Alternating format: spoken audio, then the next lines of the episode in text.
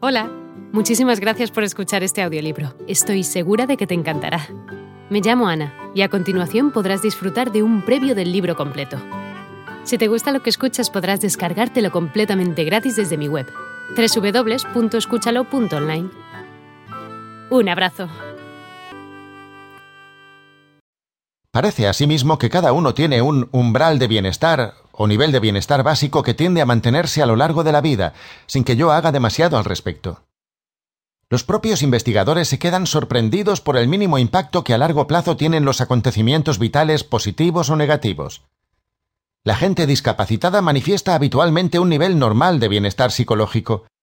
Incluso a un trauma tal como una parálisis debida a un accidente de coche, le sigue generalmente un retorno a un nivel normal de felicidad.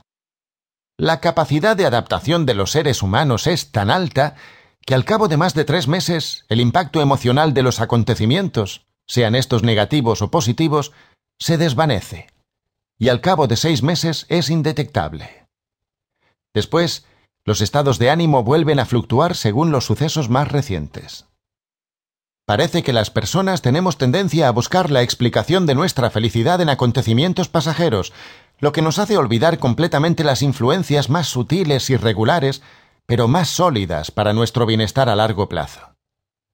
Así, por ejemplo, si experimentamos que un ingreso importante de dinero nos produce un gran placer, un gran número de nosotros termina por interiorizar la imagen de la felicidad transmitida por los programas televisivos y las revistas del corazón. Lo importante es ser rico. 1.3 el papel de mis genes. Si bien, como veremos, la automotivación es una habilidad que trata de gestionar también esas influencias más sutiles y regulares citadas, pero más sólidas a largo plazo para edificar nuestro bienestar. Liken afirma que aproximadamente la mitad de la variación de los propios sentimientos momentáneos de nuestro bienestar subjetivo está parcialmente determinado por la gran lotería genética que tiene lugar en el momento de nuestra concepción. Hola de nuevo.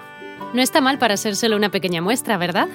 Si te ha llamado la atención, recuerda que encontrarás este audiolibro completo y gratis en www.escúchalo.online.